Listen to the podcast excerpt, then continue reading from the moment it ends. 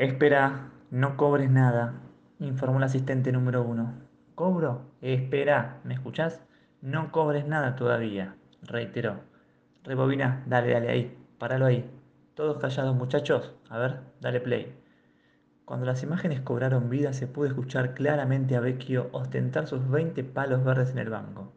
En la sala cruzaron miradas, los ojos les brillaban. Cobra 20 palos, le dijo.